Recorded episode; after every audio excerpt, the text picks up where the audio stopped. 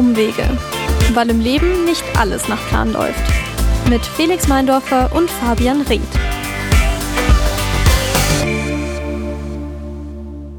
Ich überlege schon die ganze Zeit, aber es ist halt auch unfassbar schwierig, einen Einstieg zu finden zu einem Thema, wo man selbst keine Ahnung von hat. Bin Nee. ich auch ganz ehrlich, weil also. Mh, wie wär's denn? Also, wir haben heute die Vicky bei uns zu Gast. Vicky, magst du einfach selber kurz erklären, was du machst? Das wäre, glaube ich, am einfachsten. Yeah. Ja, hi. Schön, dass ich da sein kann. Ähm, was mache ich? Ja, mir fällt es genauso schwer zu sagen, was ich mache, weil es doch mehrere Dinge sind. Hauptsächlich Kunst. Also hauptsächlich male ich und noch viele verschiedene andere Dinge, die so nebenbei mal dann zustande kommen. Ich weiß, Bilder zu beschreiben mit äh, in einem Audiomedium ist schwierig, aber kannst du ein bisschen versuchen zu beschreiben, was du äh, künstlerisch machst? Vielleicht mit so Fachbegriffen, die eh keiner versteht. Einfach so ein bisschen, bisschen beschreiben, was man so, was man so malt. Ja, also eigentlich ist es gar nicht so schwer bei mir, glaube ich, es zu erklären. Ähm, tatsächlich ja, als Künstler, es gibt ja auch Skulptur oder andere Medien im Kunstbereich, aber ich mal, also in der Malerei, äh, und ich mal abstrakte Bilder in großen Formaten auf äh, Leinwände. Und bei diesen Bildern male ich immer aus der Vogelperspektive. Und es geht um die Wunder und Missstände in der Natur. Also es sind hauptsächlich Wasserlandschaften oder ich habe jetzt eine zweite Serie gestartet letztes Jahr, da geht es um industrielle Verschmutzung, wo ich einfach auch mit wissenschaftlicher Recherche Themen aufzeige, die auf diesem Planeten passieren aufgrund des Menschen. Wie bist du da drauf gekommen? Weil das ja schon relativ, äh, oder ist es so speziell für den Kunstbereich? Aber also, wie, wie hast du das Thema gefunden? Du meinst die industrielle Verschmutzung, oder? Ja, und auch, dass du quasi immer aus der äh, Vogelperspektive kommst. Ja. Ja, also die Vogelperspektive, mhm. also ähm, das ist eine gute Frage. Ganz am Anfang tatsächlich, glaube ich, habe ich das einfach so gemacht, ohne mir groß Gedanken zu machen. Und dann kommt es natürlich immer wieder, dass man diese Frage gefragt wird. Und dann fängst du an, dir selber zu denken, okay, wieso habe ich überhaupt so angefangen? Ähm, und ich glaube, das ist das, dass ich sehr schnell mit Dingen sehr nah so in Kontakt gehe. Und ich habe das Gefühl, wenn man aus anderen Perspektiven malt, bekommt man in gewissermaßen eine Distanz zu einem Thema oder zu einem Ort oder weil wir sehen ja immer alles aus unserer Perspektive. Und wenn man die Perspektive wechselt, dann ist man plötzlich so aus, seinen, aus seiner Komfortzone raus, sage ich mal, und betrachtet Dinge anders. Und so, glaube ich, kam es mit der Vogelperspektive. Apropos Perspektivenwechsel, ähm, ich glaube, wir schauen jetzt mal ganz kurz äh, in, in deinen Lebenslauf und hören uns mal davon ein bisschen was von der Anna an. Vicky Anna Latschneider wird am 11. Februar 1994 in München geboren. Ihr Papa arbeitet im Cyber Risk Management bei einer großen Versicherung, die Mama als Arzthelferin, die Schwester als Rettungssanitäterin. Klingt nicht wirklich nach einer kreativen Familie, aber dazu gleich mehr. Nach dem Abi geht Vicky kurz ins Ausland nach Vancouver und studiert dann Architektur in Innsbruck. Ihre Studienzeit verbringt sie vor allem in der Uni, teilweise schläft sie sogar am Campus. Nach vier harten Jahren hat Vicky dann ihren Bachelor in der Tasche und geht wieder nach Vancouver, um dort als Architektin zu arbeiten. Ein paar Monate hält sie es in dem etwas chaotischen Büro aus, danach kehrt sie über Umwege nach München zurück. Hier entdeckt sie dann ihre Leidenschaft für die Malerei so richtig. Sie mietet sich in ein Atelier ein und darf schnell zum ersten Mal ausstellen. Weil ihre Kunst gut ankommt, kündigt Vicky ihren Job und lebt seitdem hauptsächlich von ihrer Kunst. Was isst du eigentlich? Was wir essen, wir essen so Schokobohnen. Warte mal. Ah, Okay. So, so was. Super eigentlich für einen Podcast. Und ist es die ganze Zeit so ein Rumgemampfe. Mua. Denk's mir auch. ähm, ähm, da, da, da. Also, ähm, was ich mir jetzt natürlich nicht verkneifen kann, äh, ist eine Künstlerin zu fragen, was Cyber Risk Assessment äh, denn ist. Was, was hat denn dein Papa da gemacht? Ah ja, das wollte ich nochmal genau nachschauen. Richtig, habe ich natürlich nicht, aber ähm, wie ich sehe, hast du das gemacht. Ähm, ja, was, was versteht man darunter? Ähm, da, wahrscheinlich weißt du das besser als ich. Ich, ich habe Keine ähm, Ahnung, ehrlich gesagt. Deswegen frage ich. Aber es, also. also es ist, also soweit ich das weiß, und wenn es mein Vater hört, wahrscheinlich wird er schmunzeln, weil es wahrscheinlich nicht stimmt. Aber ich glaube, dass man unter anderem dafür zuständig ist, zu schauen, dass mit, oh, das, also die Sicherheit im Internet, und zwar die Datensicherheit von Firmen, von, da geht es um Datensicherheit mhm, im Internet. Klingt wichtig, ja. Und das Risiko dabei zu vermindern, dass große Firmen und der ihre Daten gehackt werden können, eventuell. Das klingt plausibel. Ich würde es durchgehen lassen. Das klingt wie äh, ich in der sechsten Klasse bei der Ausfrage. Ja. Von der Immer so mit Fragezeichen am Ende. äh, das können, ist das fünf oder? oder genau, genau, immer so Sätze raushauen und dann aber am Ende des Satzes höher werden, dass es dann doch vielleicht noch eine Frage sein kann. Ähm, aber also grundsätzlich, glaube ich, können wir festhalten, ich meine, deine Schwester, ähm, hast du uns ja schon erzählt, war Rettungssanitäterin, deine Mom war äh, eigentlich Arzthelferin. So eine richtig künstlerische Familie hattest du nicht, oder? Ja, doch. Also, mm, also meine Oma zum Beispiel, die malt extrem viel seit Ewigkeiten, aber nicht jetzt als Beruf. Und mein, ach ja, gestern haben wir erst drüber geredet. Ich glaube, mein, der Onkel von meinem Papa, der ähm, war auch Künstler. Und mein Paten, mein, nicht Paten, mein Großonkel, der war, glaube ich, auch Künstler. Aber die gibt es alle nicht mehr und die waren jetzt auch, also es ist jetzt nicht wirklich, glaube ich, dass man den Namen kennen würde. Okay, aber hast du von denen wirklich aktiv was mitbekommen oder weißt du das einfach nur so, dass die das halt gemacht naja, haben? Ja, doch, von meinem Großonkel schon. Also der hat, der hat auch noch gelebt, da war ich auf der Welt. Also auch, da war ich schon älter und die Bilder kenne ich auch und ähm, hängt sogar bei meinen Eltern was. Ähm, genau, aber es war eine ganz andere Stilrichtung. Ich weiß nicht mal, was, ich weiß nicht mal genau, was er also eher schon bildliche Sachen. Also ich mal ja abstrakt und bei ihm waren schon Sachen so zu sehen. also bei mir sieht man auch Sachen, aber jetzt halt keine, ich sag mal nicht figurativ. Mhm. Würdest du, würdest du sagen, du hast da vielleicht so eine, ich meine, das ist ja immer so eine Frage, die, die immer heiß diskutiert wird. Würdest du sagen, du hast da vielleicht so eine künstlerische Ader vererbt bekommen? Hm, das ist eine gute Frage. Also, das könnte schon sein, wenn sowas möglich ist. Mhm. Ähm, mein Vater zum Beispiel, der ist auch extrem kreativ, nur ist er halt, obwohl er diesen Weg hätte gehen können, ist er ihn halt nicht gegangen. Mhm. Also, es ist ja auch immer je nachdem, wo man wie abbiegt, ist man ja dann an einem Weg dort oder da. Und, also im Leben jetzt. Und, ähm, Genau, das kann schon sein, aber ich glaube, es liegt auch daran, vielleicht, wie ich einfach aufgewachsen bin oder wie einfach mein familiäres Umfeld war oder wo ich war oder was mich interessiert hat. Und ähm, dass ich da halt vielleicht auch die Freiheit hatte, das zu entwickeln. Weil ich glaube, jeder Mensch ist kreativ und ich glaube, jeder Mensch hat eine künstlerische Ader. Nur bei dem einen oder anderen wird sie halt eher quasi unterdrückt. Deine Eltern haben dich da immer supportet, auch wenn sie selber jetzt nichts wirklich damit zu tun hatten als Berufsfeld, oder? Ja, auf jeden Fall. Also das war aber schon immer so. Die hätten mich auch unterstützt, wenn ich gesagt hätte, ich werde, ich weiß nicht, irgendwas ganz anderes. Also das war bei mir schon immer total frei. Solange ich das mache, was mich glücklich macht, ähm, ist es okay. Solange ich nicht jeden Tag daheim sitze und von 8 Uhr morgens bis 12 Uhr abends Netflix schaue. Ist es okay? ist das okay? Du hast die Frage ja jetzt schon aufgeworfen, äh, mit, mit was man dann so sein täglich Brot verdient. Ähm, ist ja dann so ein bisschen so eine Wahl. Ähm, apropos Brot, ich bin bekannt für meine Überleitungen. Ähm, als du in der Grundschule warst, was gab es denn da so immer zum in der Pause? was? What the fuck? Also, was ist das für eine Frage? Du wolltest einfach nur auf die Schulzeit ähm, Ich wollte jetzt den, den Bogen auf die Schulzeit äh, bekommen ähm, aber es mich jetzt, jetzt interessiert es mich eigentlich erst recht.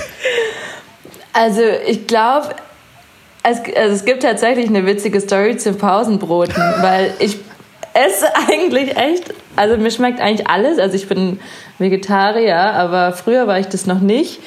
Und meine Schwester hatte in der, also es war nicht in der Grundschule, sondern erst später dann im Gymnasium, hatte sie auch immer. Sie hatte quasi meistens Brot mit Käse und ich mit irgendeiner Wurst oder so. Mhm.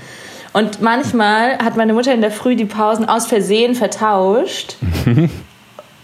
Und ich habe dann immer einfach das gegessen, was ich halt mit hatte, weil ich halt dachte, gut, gab es halt nichts anderes. Und dann kam immer meine Schwester auf den Pausen und wollte halt Brot tauschen, dann hatte ich immer schon aufgegessen. dann war sie immer echt sauer, weil ich hatte dann halt ihr Käsebrot, was ich eigentlich gar nicht wollte. Aber ich dachte halt, das ist nicht, ist halt, wir haben halt heute nichts anderes. So. Ja. Ja, das ist die Story zu den Pausenbroten, aber. Mindestens, ähm, die war jetzt mindestens so gut wie die Frage.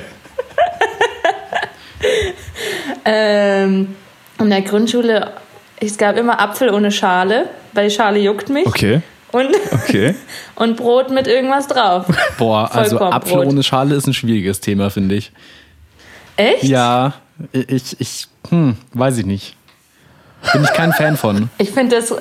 Ich will dich auch nicht persönlich angreifen, ich bin auch kein Fan von Menschen, die Apfel ohne Schale essen.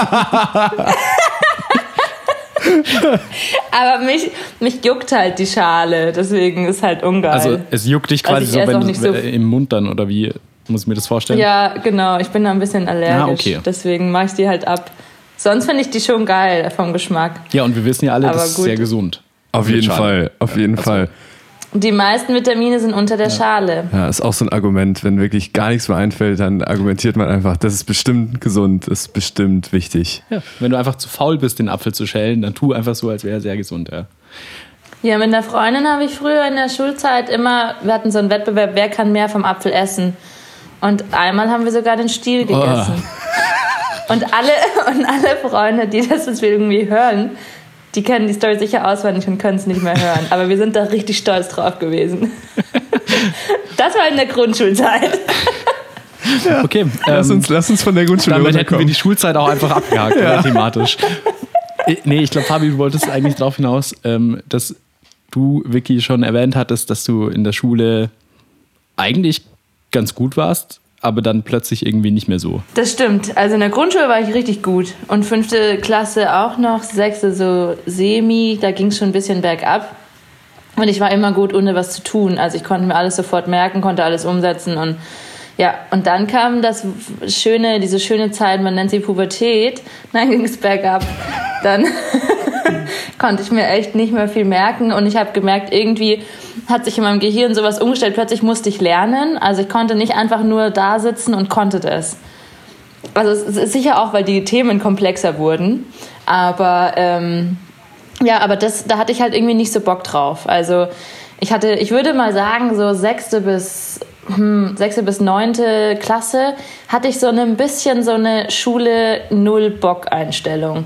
Also ich bin da halt hin, habe das gemacht und irgendwie habe ich mich schon immer durchgewurstelt und ähm, aber ja, so richtig toll fand ich es jetzt nicht.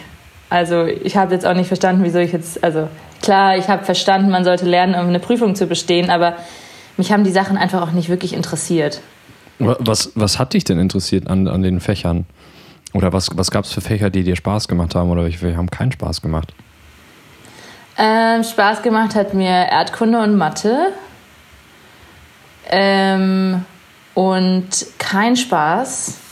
Chemie hm. und Bio.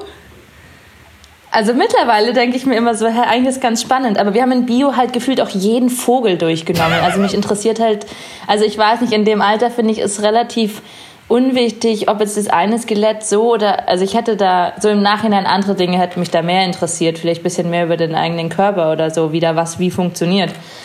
Aber ja, Chemie habe ich die Formel nie verstanden, wie da aus irgendwas was anders werden kann. Und ähm, was fand ich noch cool? Musik und tatsächlich Kunst nicht. Das hat mir, ja, das war nicht so meins, weil man irgendwie nie das machen konnte, was man wollte.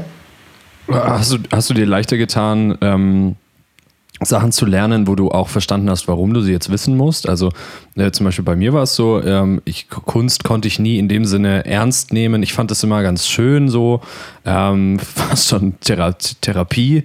Ähm, aber, aber ich habe nie verstanden, wofür ich das jetzt hier mache und ich konnte mich auch nie überzeugen, irgendwie Kunsthistorie irgendwie zu lernen, da irgendwas auswendig zu lernen, weil ich einfach gesagt habe, das ist einfach komplett sinnlos. Werde ich nie brauchen. Aber bei mir ist es genau gleich. Also ich finde generell ist es schwierig. Also ich muss Dinge immer verstehen. Mhm.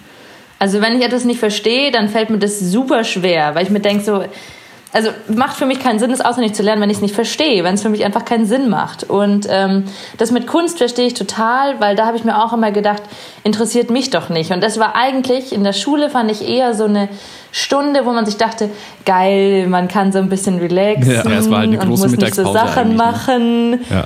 Das war immer so die Erholungszeit und aber ich hatte halt irgendwie später habe ich das dann auch abgewählt und eben Musik weitergenommen, weil im Grunde ist für mich ja Kunst soll eigentlich was Freies sein. Also ich finde, die beste Kunst kommt so von tief innen. Mhm. Aber wenn dir halt jemand sagt, du musst jetzt einen rosa Baum malen mit einer grünen Wiese und das noch mit den und den Farben, dann hat das für mich von der Intention der Kunst, zumindest wie für mich Kunst ist, reichlich wenig zu tun, weil ja, ich mal was, aber jemand sagt mir ja, was ich tun soll und was ich malen soll. Das heißt, das, was ich eigentlich gern ausdrücken will, wird ja sofort unterdrückt. Also ich habe ja gar keine Chance, das, was ich fühle, aufs Blatt zu bringen. Und deswegen finde ich halt Kunst in der Schule ein bisschen, wird ein bisschen falsch angegangen, meiner Meinung nach.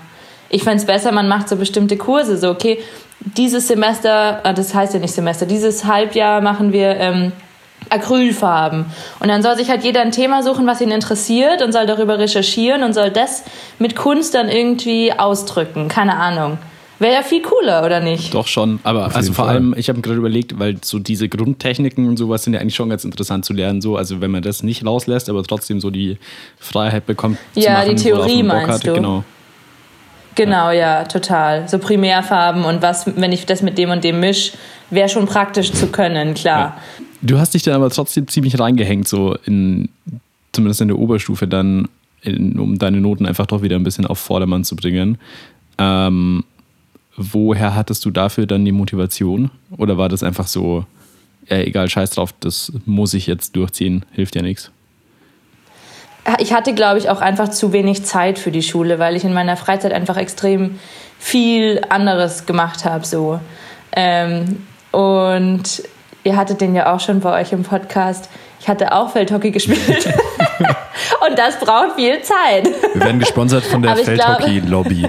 Ja, unsere Gäste haben immer was mit Feldhockey zu tun.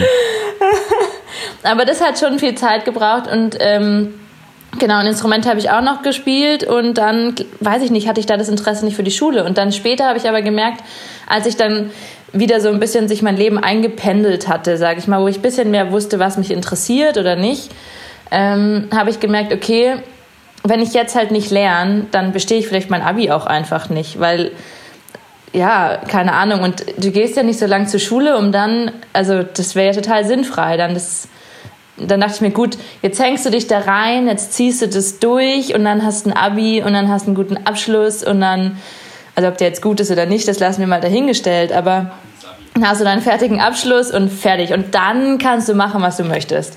Und so habe ich dann in der zehnten, also es gibt tatsächlich, glaube ich, keinen Anlass. Es hat einfach wie so Klick gemacht und dann dachte ich mir, so, jetzt lernen wir doch mal, wäre doch mal eine Sache. Und dann habe ich gemerkt, es klappt ein bisschen besser, aber ich muss zugeben, im Nachhinein, also ich habe unfassbar viel gelernt, aber ich glaube, ich wäre genauso gut gewesen, wenn ich das nicht gelernt hätte. In dem extremen Maße. Also, weil ich konnte immer, ich habe mir immer sehr schwer getan, Gelerntes umzusetzen. Und ähm, ja.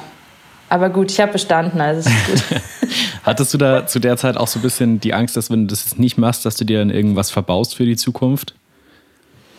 Ja, auf jeden Fall. Also ich hatte sowieso einen sehr, sehr, ich habe mir selber einen sehr großen Druck gemacht mit der Schulzeit. Also ich hatte schon, obwohl ich wusste, für das, was ich jetzt vorhabe, brauche ich keinen NC, also nicht einen bestimmten Notendurchschnitt war für mich einfach ab einem gewissen Punkt es super wichtig, sehr gut zu sein. Einfach so als, ja, im tieferen Grund würde man wahrscheinlich sagen, im Sinne der Anerkennung oder Akzeptanz oder ähm, was ich halt dann mit den Noten quasi an mir gemessen habe. Aber es, also es wird einem ja auch so verklickert. Wenn du gut bist, dann kannst du alles machen und wenn nicht, dann hast du halt schwieriger. Und wer geht gerne den schweren Weg? Wenn man aussuchen kann. Am Ende wählt man meistens eh den schweren, aber. Aus Versehen quasi. ja, genau. ähm, du hast gerade gemeint, ähm, du hattest schon so die, die, also im Hinterkopf, dass du eigentlich keinen NC brauchst für das, was du machen willst. Was wolltest du denn damals machen? Ähm, ich wollte Innenarchitektin werden. Und meine Schwester wollte Medizin studieren, deswegen wusste ich, sie wird ein NC brauchen, ich nicht. Ähm, und deswegen glaube ich, dass dieser NC bei mir auch so präsent war, weil ich quasi im engen Umfeld jemand hatte, der, wo es wirklich um den NC ging. Und ich wusste aber, bei Innenarchitektur brauchst du keinen NC. Das hatte ich schon gegoogelt oder ich, es ist irgendwie so Mundpropaganda rumgegangen, ich weiß es nicht. Aber ähm, und ich hatte schon recht früh, ich glaube so 10., 11. Klasse ging das schon los, dass ich mir dachte, ich verstehe, also ich, hab, ich bin schon immer nicht so zurechtgekommen mit diesem, ich lerne so unfassbar viel und muss super gut sein. Bei mir war es eher so, Hauptsache ich habe halt einen guten Abschluss und kann das machen, was ich machen möchte. Also ich habe diesen Druck, der da so oder so von der Gesellschaft schon kommt, irgendwie nie gemocht und nie, ich stand, also ich habe es auch nicht verstanden.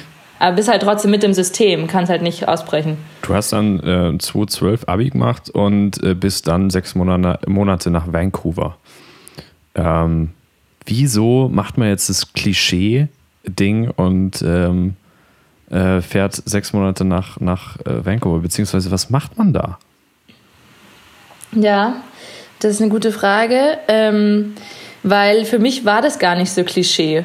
Also meine Schwester war noch im G9 und dementsprechend war sie mit 16 ein Jahr in Neuseeland. Und das war ja damals, glaube ich, noch mal anders als jetzt. Ich war im G8, das heißt, während der Schulzeit ging das nicht. Also dachte ich, mache ich das nach dem Abi. Aber irgendwie sind bei mir nicht so viele ins Ausland gegangen tatsächlich danach. Also ich habe das Gefühl, das kamen die Jahre danach noch mehr. Und ich dachte mir, das ist total wichtig, damit ich mich gut entwickle. So selbstoptimierungsmäßig. Und ich war aber selber, ja, also, genau, oh ich war auch selber nicht so ganz überzeugt davon, weil eigentlich war ich das totale Daheimkind und ähm, war sehr gerne in meinem gewohnten Umfeld und konnte mir jetzt nicht so vorstellen, also die Vorstellung war erst ziemlich cool, aber der Abflug war der Horror, weil ich hab, ich, das werde ich nie vergessen. Ich stand da heulend und dachte mir, was hast du dir dabei gedacht? Ich möchte nicht weg. Also ja, dann bin ich nach Vancouver und habe dann in der Gastfamilie gewohnt ähm, und habe eine Sprachschule besucht und hatte einen Monat ein Praktikum.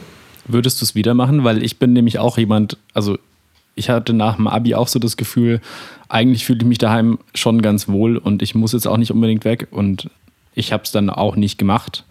Äh, und es hat aber jeder immer gesagt, oh mein Gott, mach das schon, da verpasst du sonst was und machst es nie wieder und so weiter. Ich weiß nicht, würdest du es genau so nochmal machen oder sagst du, ja, okay, so geil war es jetzt auch nicht für das, wie viel Überwindung mich das dann gekostet hat? Doch, ich glaube, dass tatsächlich der Grund, also ich glaube tatsächlich, dass der Fakt, dass ich nach Vancouver gegangen bin damals, mit wie so ein Steinchen gelöst hat, was alle Entscheidungen danach ins Rollen gebracht hat. Also ich bin mir 100% sicher, das kann man sich nicht sein, aber 99% sicher, wenn ich nicht gegangen wäre, Wäre ich in München geblieben, vielleicht hätten sich dann hier andere Wege ergeben, logisch, irgendwas ergibt sich ja immer. Aber es wäre definitiv nicht so abgelaufen, wie es jetzt ist. Also ich glaube, es war sehr, sehr entscheidend für spätere Entscheidungen, die ich getroffen habe, dass ich weggegangen bin. Und ich würde es immer wieder machen. Du warst dann wieder äh, zurück aus, aus Vancouver, hast dann, ich würde es mal äh, vorsichtig ausdrücken, eher nicht so viel gemacht, mal ein halbes Jahr lang. Ähm, und dann hattest du aber einen ziemlich interessanten äh, Bewerbungsrun durch verschiedene Studiengänge. Ja. Schaffst du das irgendwie logisch zusammenzufassen? Weil ähm, ich versuche, mir noch nicht ganz ich sicher, ob ich alles es, mitbekommen habe ja. im Vorgespräch tatsächlich. Ich versuche es logisch und kurz zu halten. Also nach diesen drei Monaten, das war nicht ein halbes ah. Jahr, nach diesen drei Monaten Vollgasparty hatte ich ähm, Okay, wir fangen anders an. Drei Monate Vollgasparty, an dem Punkt sind ja. wir jetzt. Also die sind jetzt vorbei und dann geht's los. Okay. Ich dachte mir, ich studiere Innenarchitektur. Und dann wurde mir empfohlen, mach lieber Architektur und spezialisier dich später, weil dann kannst du auch außerhalb der Wände was machen. Also war der Plan Architektur. Aus irgendeinem Grund hat sich dann über Vancouver und über diese drei Monate Partyzeit sich da irgendwie was gewandelt und ich dachte mir, ich studiere Kommunikationsdesign, weil das macht mir Spaß. Dann hatte ich mir eine Uni rausgesucht und zwar die in Augsburg und dann musste eine Mappe vorbereiten Und nachdem das aber super schwer ist, da genommen zu werden, habe ich im Akthof, das ist von der, ich glaube von der Kunstakademie sogar, aber in München, ein dreimonatiges Kunstgrundstudium gemacht, wo man wirklich alle Sachen durchmacht. Also Ölmalerei, Acrylmalerei, Aktzeichnung, Kohlezeichnung, alles, was es gibt. Und da entsteht natürlich dann eine Mappe, weil du ja immer zeichnest. Und mit der wollte ich mich bewerben in Augsburg. War dann bei einem Mappenvorgespräch, wo sie gesagt haben, es ist total scheiße, damit muss ich gar nicht ankommen. Dementsprechend wollte ich mich natürlich nicht dort bewerben, weil ich hatte ja nur eine einzige Mappe und es ist ja sinnlos, die wo abzugeben, die eh schon sagen, ist scheiße. Dann wirst ja sicher nicht genommen. Dann waren aber leider die Fristen alle schon recht vorbei. Dann dachte ich mir, gut, dann machen wir Fotografie. Gab es dann nur noch an der FH in München, dann habe ich da noch Fotos hin, wurde ich aber auch nicht genommen. War ich auch nicht wirklich darauf vorbereitet. Also es war auch nicht ganz so mein Plan. Ich habe immer fotografiert, aber ich wollte es jetzt eigentlich nicht studieren. Und dann kam mir, hey Vicky, eigentlich wolltest du ja Architektur machen. Das hatte ich irgendwie ganz vergessen.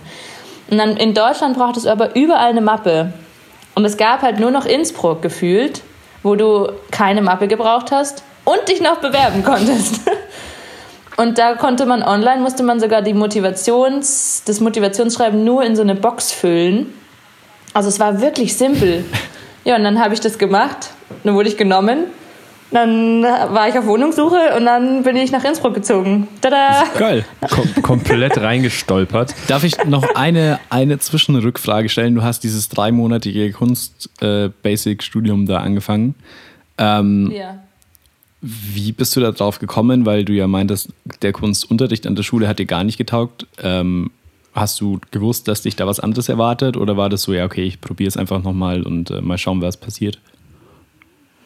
Mm, also für Kommunikationsdesign brauchst du ja eine Mappe. Und dann natürlich googelt man ungefähr, was braucht man da, was muss da rein.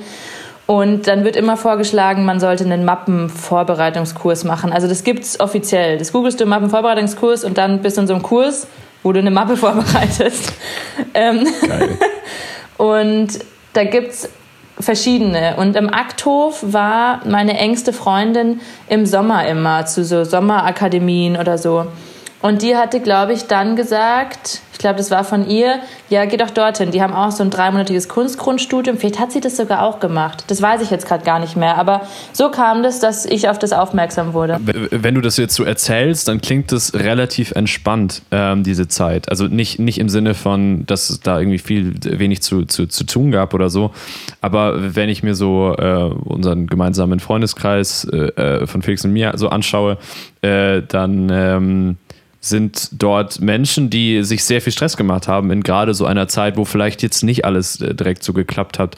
Äh, war das bei dir genauso, dass du gesagt hast, okay, ja gut, das ist jetzt eine, die Möglichkeit ist jetzt irgendwie, das Zeitfenster hat sich jetzt geschlossen, ich versuche es jetzt woanders und dann versuche ich es wieder woanders und dann versuche ich es wieder woanders? Ähm, oder war das äh, eher so ein, oh fuck, hat wieder nicht geklappt, hat wieder nicht geklappt, hat wieder nicht geklappt? Ja, also entspannt war ich auf gar keinen Fall. Also im Nachhinein hört sich so entspannt ja. an, aber ich war überhaupt gar nicht entspannt, weil ich ganz ehrlich auch, obwohl ich ja dachte, okay, ich will Kommunikationsdesign machen und eigentlich jetzt Fotografie, aber eigentlich will ich ja Architektur machen, aber eigentlich auch Innenarchitektur. Eigentlich hatte ich keine Ahnung, was ich machen mhm. will. Also das mit Innenarchitektur, das habe ich schon seit ich sechs oder sieben bin. Also, aber das ist halt so im Kopf. Ich habe es halt geliebt, Räume zu gestalten und umzuräumen. Wie oft habe ich umgeräumt?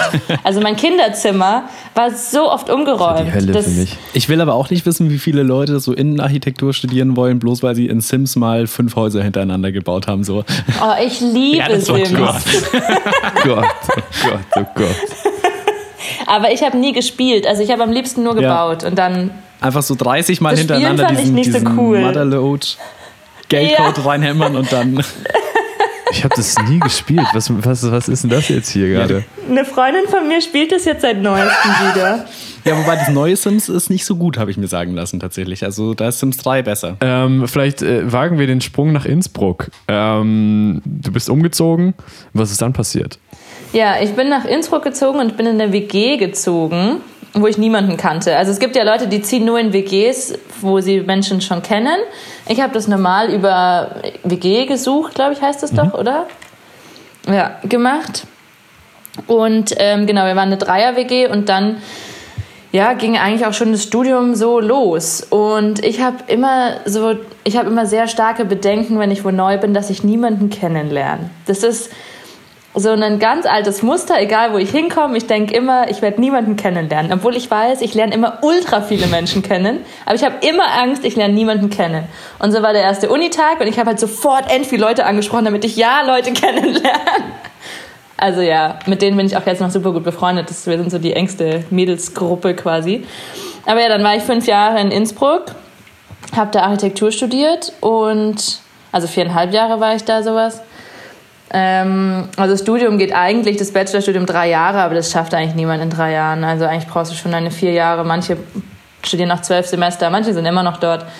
Und ja, du, also du lebst halt in der Uni, mit der Uni, mit den Leuten und mit deinen Projekten und dein bester Freund ist dein Laptop. Und wenn der Laptop nicht dabei ist, kriege ich Panikattacken.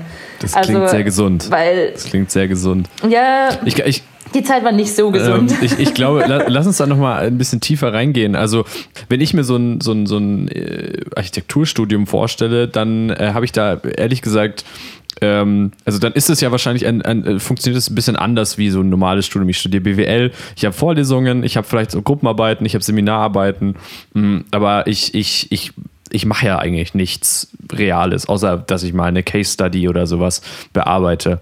Ich stelle mir das im Architekturstudium ziemlich anders vor. Ähm, es kommt natürlich darauf an, wo du Architektur studierst. Also an der TU hier in München ist es sicher anders, wie es bei uns in Innsbruck war, weil es in Innsbruck sehr künstlerisch und sehr experimentell ist. Aber man kann sich das so vorstellen, du hast verschiedene Vorlesungen, wo du ganz normal, wie in anderen Studiengängen auch, drin sitzt, zuhörst und am Ende Prüfungen hast, wo du auswendig lernst. Mhm. Also sowas wie Baugeschichte, Architekturtheorie, was weiß ich. Dann hast du ein paar mathematische Fächer wie Tragwerkslehre, wo du quasi so die Anfänge der Statik so berechnest ähm, oder darstellende Geometrie, der absolute Tod. Und dann hast du noch Übungen. Bei Übungen, das sind quasi wie so, ähm, ja, da hast du Projekte, wo du in Gruppen Dinge rechnen musst, in Mischung mit Vorlesungen. Also Wahrscheinlich wie Seminare, schätze ich. Mhm. Ich weiß nicht, wie Seminare ja. sind. Wobei wir hatten auch Seminare. Ich weiß gar nicht, was da der Unterschied war, aber eher praktische Sachen, wo du aber auch was lernst, aber auch rechnen musst und dann zusätzlich noch Projekte machen musst. Und dann hast du noch dein Hauptfach.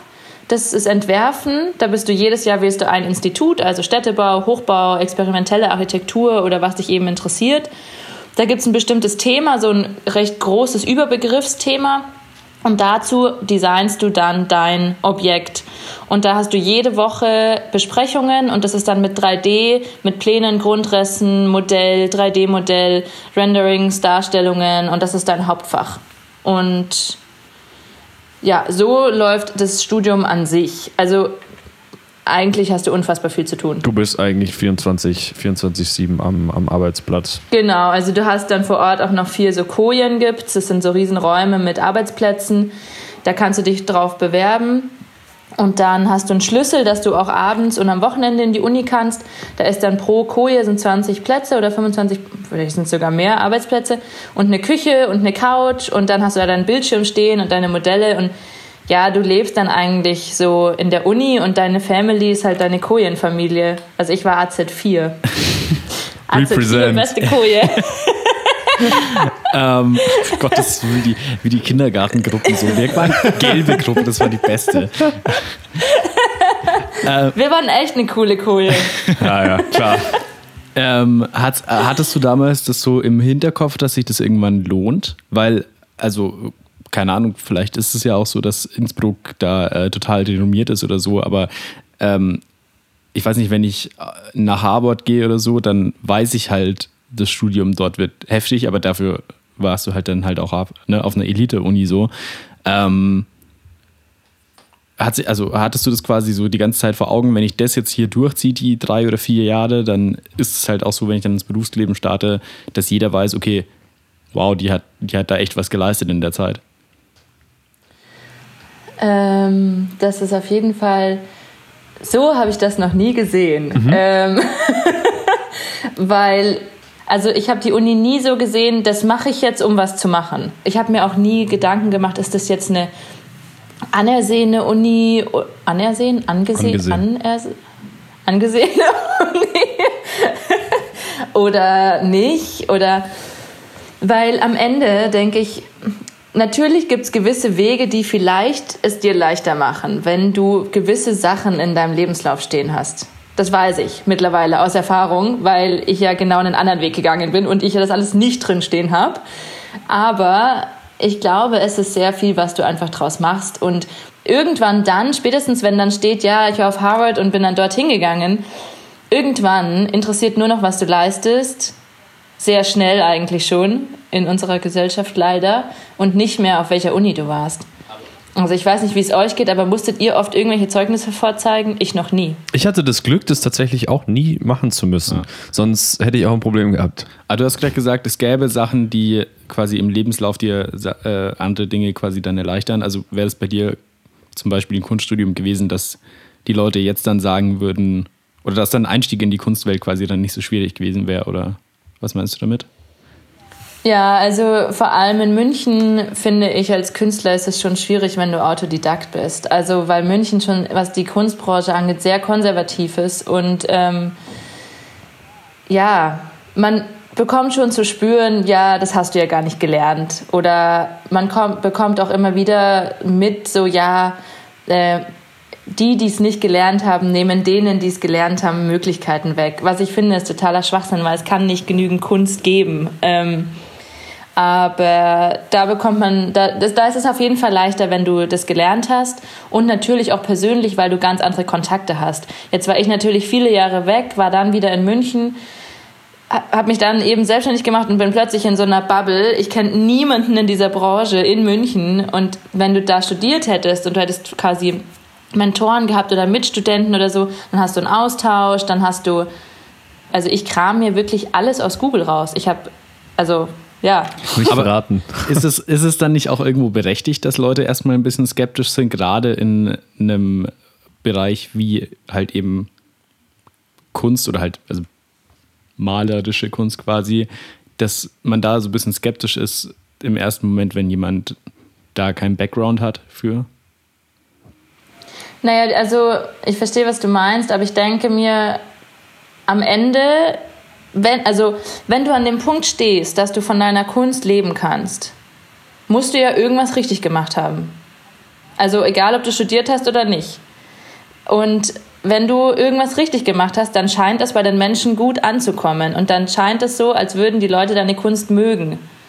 Und dafür muss ich nicht studieren, weil jemandem, dem meine Kunst gefällt, dem gefällt die Kunst und nicht mein Lebenslauf. Den einzigen, denen mein Lebenslauf gefällt, sind Galerien oder offizielle Kuratoren oder ja. Also wenn ich das vielleicht mal so zusammenfassen darf und, und korrigiere mich, wenn ich falsch liege. Ähm, das bedeutet, dass Kunst eigentlich der End, ich möchte es jetzt nicht Verbraucher nennen, aber End, vielleicht Konsument, ich weiß es nicht, Käufer, äh, der entscheidet eigentlich, was ein Kunstwerk ist und was nicht.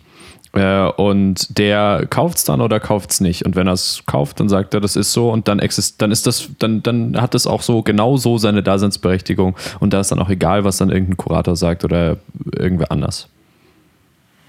Also ich würde sagen, ja. Es kommt natürlich auch immer darauf an, über welchen Art Kunden man redet. Also es gibt natürlich Kunstsammler, mhm.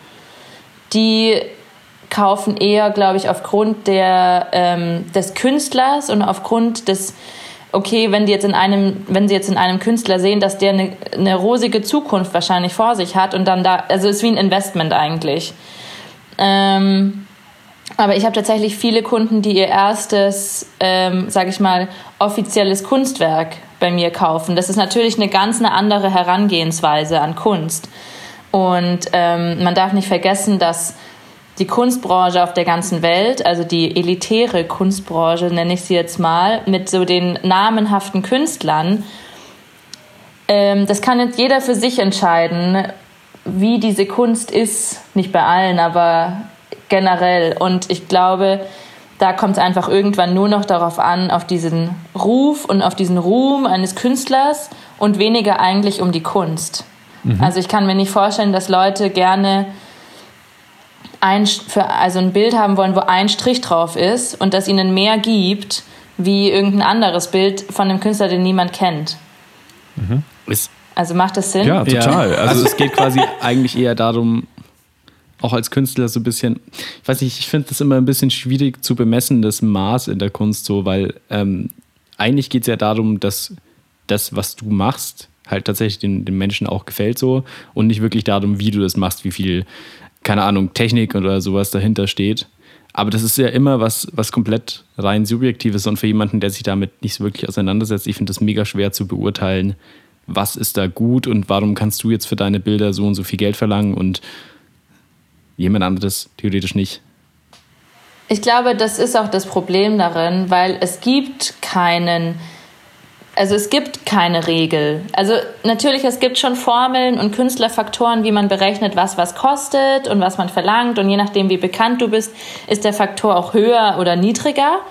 Aber allein schon dieser Fakt, dass je nachdem, wie bekannt du bist, ist der Faktor höher oder niedriger, ist ja eigentlich auch schon wieder so eine Willkürlichkeit. Mhm. Ja. Willkür. Das ist, das ist, es ist total, es ist total interessant, weil diese Diskussion, wenn wir sie mit wem anders führen würden, äh, dann würden da ziemlich sicher äh, andere Antworten oder ja klar würden andere Antworten, aber auch äh, andere Grundansichten kommen. Ich kenne auch Menschen, die sagen, nee, Kunst ist eben nicht so, dass, dass Leute irgendwie das eigentlich selber entscheiden, wie gut das Kunstwerk ist, sondern dass es, dass da viel mehr dahinter steht und dass man da viel mehr einen Gesamtblick drauf haben muss, den halt nicht alle Menschen haben.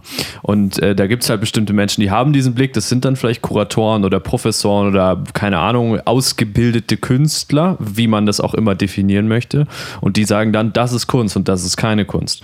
Äh, deswegen ist das total interessant, wenn man hier so eine Art, ich weiß, ich bin BWLer und manchmal komme ich hier manchmal weirde Sätze raus aus diesem Mund, ähm, dass es so ein freier Markt eigentlich ist, äh, wo, wo der Endkonsument oder der Endkäufer am Ende selber entscheidet, ist das jetzt, will ich das jetzt haben, will ich das jetzt nicht haben? Und dann kauft es oder er kauft es nicht. Ist ein guter, also gebe ich dir aber auch recht. Also ähm, auch von was du, ich glaube, du hast ja gesagt, jemand anders hat es auch schon so gesagt, dass die quasi anders denken als ich. Ähm, und diese, die, die andere Denkweise hat auf jeden Fall Berechtigung, weil ähm, das stimmt schon. Natürlich, natürlich, also ich sehe es, also das liegt aber eher, glaube ich, an mir als Person, weil man stellt sich ja unter einem Künstler auch oft so ein Klischee vor ähm, wie jemand tickt. Und ich glaube, ich als Person, mir ist einfach wichtig, dass die Person, die meine Bilder kauft, einfach was dabei spürt und einfach ich das Gefühl habe, dieses Bild ist dort einfach gut aufgehoben und wird nicht nur als Objekt gesehen, weil im Grunde, ähm, wenn man also natürlich, Kuratoren sehen schon in jemandem mehr oder weniger mehr und das hat auch alles seine Berechtigung, sonst wären sie ja nicht Kuratoren. Mhm. Die wissen schon genau, was sie tun und die kennen sich mit Kunst super aus und je nachdem, wo du hin willst, brauchst du das auch. Aber ich glaube, als erstes muss man sich halt einfach auch überlegen, ähm, wo man halt gerade steht, wo man hin will und vieles macht einfach auch aus, wen du triffst auf deinem Weg und ähm, ja. Ähm, dann lass uns doch in der, in der Zeitachse noch mal ein bisschen fortfahren. Wir haben jetzt einen kleinen Exkurs quasi damit gemacht. Ähm, du hast dann deine Bachelorarbeit gemacht. Dann bist du auf die Suche nach einem Master gegangen, oder? Erstmal. Nee, ähm, also nach meinem Bachelor war für mich klar, dass ich den Master auf gar keinen Fall direkt dranhänge. Weil, was man vielleicht dazu sagen muss, ist, ähm, der häufigst gehörte Satz in meiner Unilaufbahn war, mega cool, aber ein bisschen zu künstlerisch. Und es war nie architektonisch genug. Und was mir Spaß gemacht hat, waren Modelle, 3D-Modelle, Renderings, ähm, Virtual Reality, also dieses ganze 3D-Computer-Animationszeug und Photoshop und das war voll mein Ding. Aber das hast du so in der realen Architektur außer wenn du jetzt in ein Wettbewerbsbüro gehst, natürlich nicht so stark, weil äh, Person äh, XY möchte halt das und das Haus und möchte nur das und das ausgeben und möchte nicht irgendein fancy UFO rumfliegen haben. Vielleicht kannst und du vielleicht so zwei, drei äh, Sachen ähm, erwähnen, die du so entworfen hast, weil da gab es ganz interessante Themen im Vorgespräch. Ja, also mein Bachelor-Projekt, das heißt Purely Exposed, was ja so viel heißt wie ähm, ausgesetzt, komplett ausgesetzt. Ähm, und es ist, ein, es ist nicht mal ein Haus, in dem man wohnt, sondern es ist eigentlich ein Objekt. Das besteht aus 28 Vierkant-Stahlringen Und zwischen, zwischen diesen Stahlringen sind Membranen aufgespannt. Und dieses Modell hängt in Alaska in einer Gletscherspalte und zwar im schnellst schmilzenden Gletscher der Welt, der Columbia Glacier. Und irgendwann wird der Gletscher so weit schmilzen, dass dieses ähm, Objekt dann im Wasser schwimmt. Und ja, das ist mein Bachelor-Projekt so. Und warum? ähm, ja, also ich glaube, also ich denke, also Eis und Wasser war eh schon immer mein Element. Also Eis ist ja gefrorenes Wasser, also Wasser war schon immer mein Sehr Element. Gut, danke. Ähm,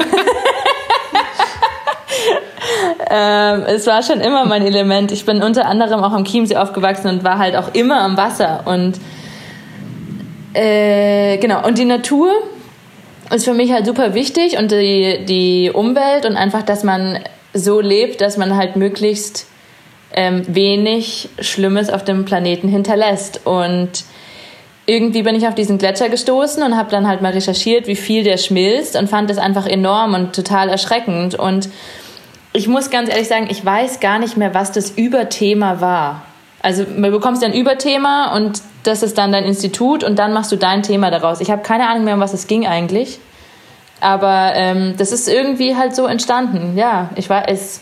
Total, total toll, Ja. aber ein bisschen zu künstlerisch. Was, aber ganz kurz noch, äh, vielleicht als Zwischenfrage, was passiert denn dann ähm, mit solchen Entwürfen? Also klar, du hast es jetzt als Bachelorarbeit gemacht, aber es gibt ja auch Leute, die quasi in dem Bereich, zumindest an der Hochschule, dann auch arbeiten. Ähm, also welchen Zweck hat das dann? Ist es dann tatsächlich eher so ein bisschen künstlerischer Zweig einfach oder ist das, hat das tatsächlich irgendeinen praktischen Mehrwert? Ähm, ich habe das Gefühl, dass in diesen fünf Jahren einfach so krass in meinen hintersten kreativen Ecken im Kopf geschabt wurde. Immer wenn ich schon dachte, okay, wow, ich bin an meiner kreativen Grenze, haben meine Betreuer immer noch tiefer quasi graben wollen. Und dadurch, finde ich, eröffnen sich einfach gewisse Dinge, wo man davor nicht für möglich gehalten hat. Weil du einfach außerhalb dieser Box arbeitest und außerhalb dieser Box denkst. Und wenn du dann später mal Dinge umsetzen musst und du brauchst einfach coole Ideen und es muss einfach super sein, wenn du von Anfang an nur gelernt hast, in dieser einen Box zu denken, dann wirst du dir gar nicht, also du würdest gar nicht auf die Idee kommen, dass man es ja auch andersrum angehen könnte.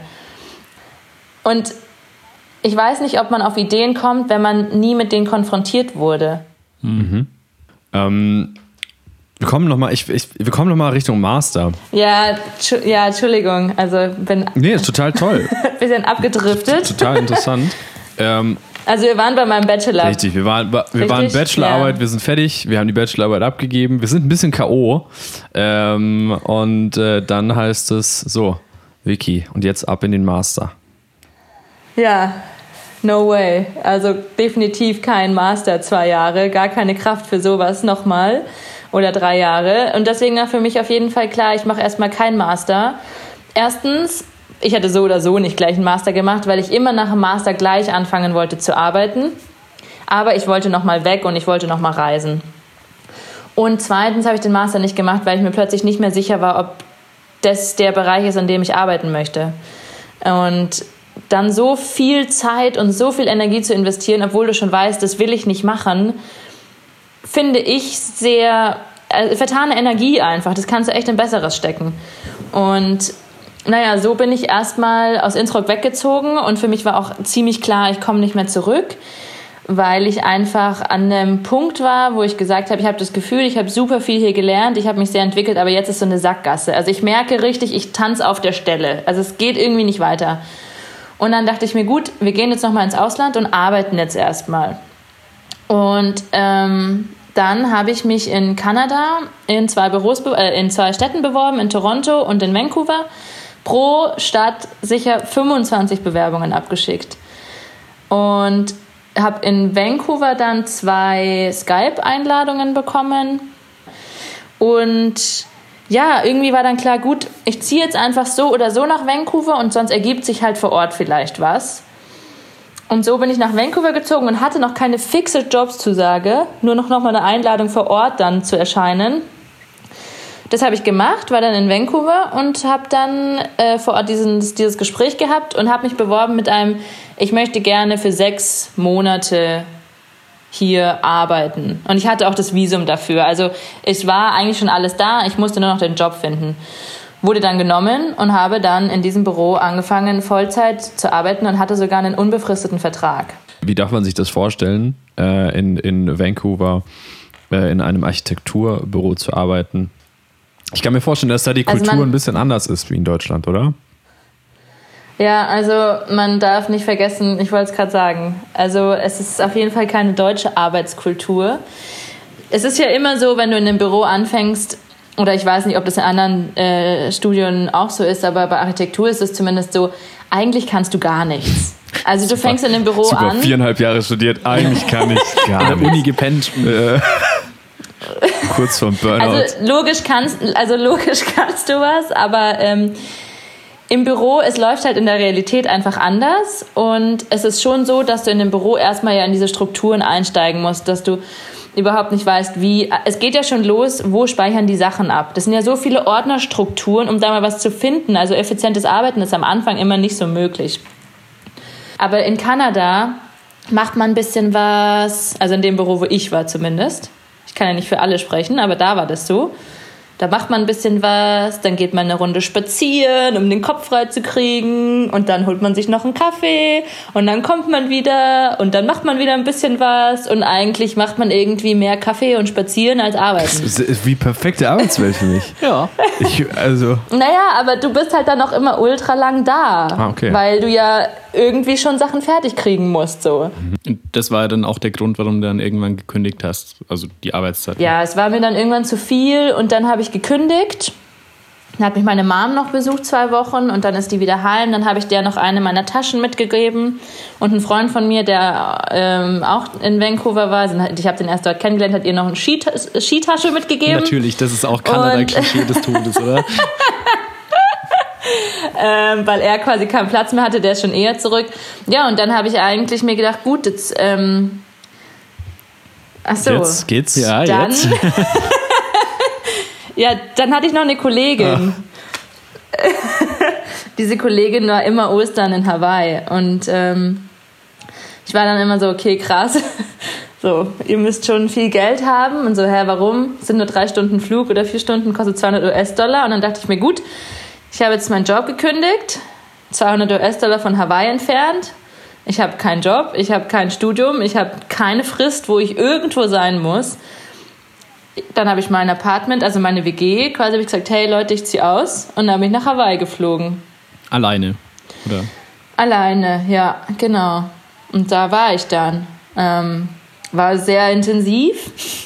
Ich war auf drei verschiedenen Inseln und ich habe alles mitgenommen, was gab. Vulkanausbruch. Ähm, Ich, ich wollte gerade Ja. fragen, ob dir alleine dann nicht irgendwie langweilig geworden ist, aber das. Äh, ähm, nee, also langweilig war mir definitiv nicht. Und du lernst ja auch eigentlich immer wieder Leute kennen. Also ich war nicht in einem Hostel, weil ich irgendwie das. Oh, ich hatte, ich habe in einer Fünfer-WG gewohnt in Vancouver und habe Vollzeit gearbeitet und habe viele Nachtschichten gemacht und ich brauchte einfach so Müssen wir runterkommen. jetzt noch mal viele Leute. Das ja genau. Okay.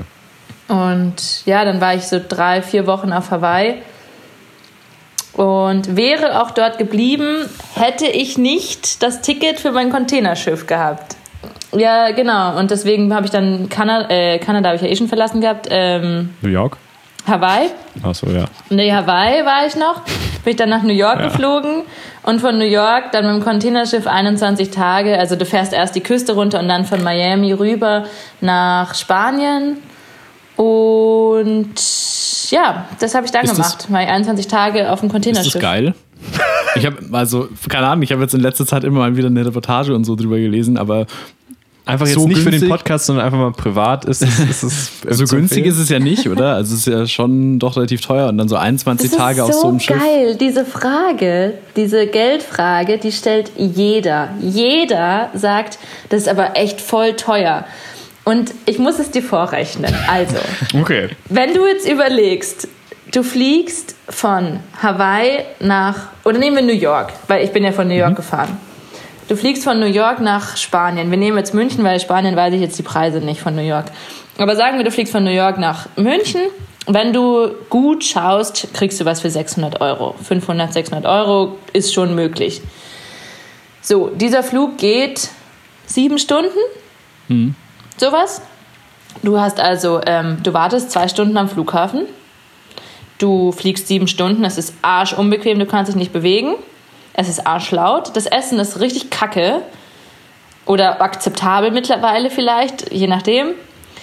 Äh, du kommst an, hast einen super Jetlag, musst dann wieder alles hin und her düsen. Okay, dafür zahlst du 700 Euro. Klar, du bist schnell an einem anderen Ort, ja. Das Containerschiff sind 21 Tage. Du hast eine eigene Kajüte mit Couch, Tisch, Schreibtisch, Bett, Bad, Schrank. Du kannst dich frei bewegen. Du hast Frühstück, Mittag und Abendessen immer inklusive. Mittag und Abendessen ist immer mit Vorspeise, Hauptspeise und Nachspeise. Und ähm, du hast keinen Jetlag und du bist in der Natur und kannst in der, also halt, das Containerschiff ist nicht so Natur, aber der Atlantik. Und zahlst dafür halt, ja, keine Ahnung, was zahlt man da? Zwei, äh, zwischen 2.000 und 3.000 Euro sowas. Oder sind es nur 2.000, zwischen 1.000 und 2.000? Ich weiß es gar nicht mehr. Also es ist maximal dreimal so teuer aber es sind halt ähm, 20 Tage mehr und viele Gerichte mehr und du hast halt nicht nur einen Sitz, wo du angeschnallt sitzt, sondern du bewegst dich halt frei. Von der Zahl her ist es teurer, ja. Aber, aber also zwei Sachen, die mich da abhalten würden. Einmal, du kannst da ja nicht mithelfen oder sowas, oder? Das heißt, nee, das, das darf man also leider heißt, nicht. Das ist eigentlich stinklangweilig, oder? Weil WLAN gibt es ja auch nicht. Ja, doch, also du kannst, du kannst schon WLAN kaufen, aber da wirst du halt ja, arm. Also Entschleunigen, Felix entschleunigen? Also ich glaube, ähm, auf dem Containerschiff alleine zu sein, ist perfekt für all die Leute, die lernen, mit sich selber zurechtzukommen. Mm, okay. Ohne andere Einflüsse. Aber es ist sicher die Vollkatastrophe auch für diese Menschen. Weil du hast nichts, was dich ablenkt. Gar nichts. Also ich habe mich super gut mit der Crew verstanden. Die ist auch super jung gewesen. Also ich hatte meine Crew aus Sri Lanka und Rumänien, hauptsächlich Sri Lanka. Und ähm, nur Männer. Also ich war die einzige Frau quasi auf dem Schiff auch und ähm, aber die Jungs waren richtig cool. Also die waren teilweise auch erst 30 und du darfst ja überall hin. Also ich saß in der Früh immer zum Sonnenaufgang auf der Brücke, weil du stehst mit der Sonne auf und gehst mit der Sonne ins Bett, weil du hast jetzt nicht wirklich Straßenlaternen. Wenn es dunkel ist, schläfst halt. Also und dann bin ich halt zum Sonnenaufgang immer auf der Brücke gewesen. Dann haben sie mir erklärt, wo wir gerade sind und auf den Karten alles und haben am Radar gequatscht. Und dann haben wir über Gott und die Welt geredet, einfach aus zwei komplett unterschiedlichen Kulturperspektiven. Ähm, die haben ganz, ganz andere, ähm, ein ganz anderes Leben und ganz andere Vorstellungen ans Leben und das war super spannend. Also du kannst das, das geht ja auch in der Ostsee oder in der Nordsee oder so. Du kannst ja auch vom Mittelmeer mhm. hoch. Du musst ja nicht über den Atlantik. Suezkanal soll ganz also schön kannst sein, du. Boah, stell dir mal vor, das du bist auf so einer Schiffsreise und dann, dann stehst du einfach so zwei Wochen am gleichen Fleck, weil irgendwie so ein Depp einfach stecken geblieben ist. Wir müssen jetzt irgendwie wieder zum Punkt Masterstudium kommen. Du hast dich ja doch noch für einen Master beworben, oder? Ja, also ich, ich, ich mach's jetzt kurz. Hm. Also ich bin dann auf dieses Containerschiff, bin mit dem Containerschiff von New York nach Spanien gefahren, bin dort erstmal in ein Hotel, um klarzukommen wollte eigentlich mit dem Auto heimfahren. Das hatte sich dann irgendwie kompliziert rausgestellt. Und dachte mir, okay, egal, ich fliege jetzt. Bin ich acht Stunden nach Madrid gefahren mit dem Bus. War richtig cool. ähm, und dann bin ich von Madrid nach München geflogen. Und dann habe ich mir in den, also während Hawaii und Containerschiff quasi gedacht, okay, gut, ich glaube, ich habe einfach keine Energie mehr gerade, wo neu anzufangen. Also, weil ich finde, wo neu hinzuziehen, ist sehr, es ist cool, aber du brauchst super viel Energie. Du kennst die Leute nicht. Du musst gefühlt immer überall mitmachen, um Anschluss zu kriegen und du kennst die Stadt nicht und das ist halt voll, das ist mega cool, aber ich hatte irgendwie keine, ich hatte keine Energie mehr dafür. Das war einfach die letzten Jahre oft so und jetzt war es okay. Jetzt mal was, was du kennst, vielleicht wo du groß geworden bist. Also ich war quasi 2013 oder 2012 bin ich aus München mehr oder weniger weggezogen und jetzt sind wir 2018 und ich ziehe jetzt zurück nach München und denke mir, huh, hier starten wir jetzt durch, ist mein Ding. Naja, und ähm, ja, dann war ich halt hier und ich habe ich hab erstmal echt gebraucht, hier anzukommen. Also ich würde sogar behaupten, dass ich bis vor einem Jahr noch nicht richtig angekommen war. Weil ich war einfach Hawaii und Containerschiff so krass gewöhnt, dieses ähm, Freiheitsleben, dieses du hast kein, ähm, also es war nicht so ein Dahinvegetieren, sondern ich war super aktiv und mir ging es richtig gut. Aber du hattest halt, ja, ich kann halt nicht in München barfuß in den Supermarkt rennen. Also, und ich kann auch nicht einfach dein Auto abstellen, wo ich Bock habe und schnell in, ins Meer hüpfen. Also da wäre ich von hinten angehupt, vor allem ist gar kein Meer hier. Richtig. Aber Klein Hesseloher See ist auch schön. aber ich habe schon gebraucht, so wieder mit dieser Geschwindigkeit zurechtzukommen, weil es ist sehr schnell hier, wirklich. Also im Vergleich zu Hawaii, da, also Hawaii und Geschwindigkeit kannst du knicken. Da ist alle immer Stau, es ist immer jeder zu spät, so komme ich heute nicht, komme ich morgen. Und Containerschiff war ja dann auch so, ja, du bist halt da, wenn du da bist. Wir waren an jedem Hafen immer so zwei Tage zu spät. Und dann kommst du nach München und dann so bam, bam, hier, dies, da, das. Und ich war halt total überfordert. Und du hast diesen Druck plötzlich wieder. Sehr gute Sache, nämlich der Leistungsdruck. Auf Hawaii ist es zum Beispiel so, die Leute arbeiten, um das zu machen, was ihnen Spaß macht. Also die Arbeit ist Mittel zum Zweck. Da sind ganz viele in Cafés, Gastro, weil es gibt nicht so viele Branchen wie hier. Und sind mega happy. Die arbeiten sehr viel, aber dafür machen sie dann das, was sie wollen. In München, wenn ich jetzt zum Beispiel sage, ich habe mein Abi gemacht und studiert und ich möchte jetzt in einem Café arbeiten, also ihr wisst ja, wie man dann angeschaut wird. Es ist so, hä, und dann? Ja, nichts und dann, das ist der Plan. Mhm. Du hast halt automatisch wieder diesen Leistungsdruck. Du musst abliefern, du musst das und das machen, du musst das und das Bild erfüllen, du musst das und das verdienen. Aber das ist nicht meine Intention an mein Leben. Insofern dann auch die Bewerbung an das Masterstudium. Ähm. Ach so. also ich merke schon, dieses Masterstudium, das, das interessiert mich total. Auf dem Schirm als ich. Ich vergesse das die ganze Zeit. Das war ja auch noch. Ja, dann bin ich zurückgekommen und dachte mir, gut, ich bewerbe mich jetzt in München an der TU für den Architekturmaster. Naja, und dann habe ich halt das, mich da beworben und dachte, gut, wenn du genommen wirst, dann scheinst du hinzupassen, weil ich immer noch nicht so ganz überzeugt war davon, Architektin zu sein. Und ähm, wenn du nicht hingehörst, dann hatte ich keinen Plan B. Das, ich hatte, das war mein einziger Plan. Mal gucken war der Plan. Und ähm, dann habe ich mich da beworben, wurde eingeladen auch. Also hast du wieder eine Mappe, dann wirst du eingeladen. Und ähm, dann war das auch echt richtig witzig. Also das, ich war zum Glück bei denen, die noch am freisten und experimentellsten sind an der TU. Das Gespräch war auch echt lustig. Aber man hat dann schon spätestens beim Entwurf gemerkt, ich weiß nicht so genau, ob ich hier hinpasse ja, dann wurde ich abgelehnt. Dann war ich in München, wurde vom Master abgelehnt, wo ich noch nicht mal wusste, ob ich das machen will.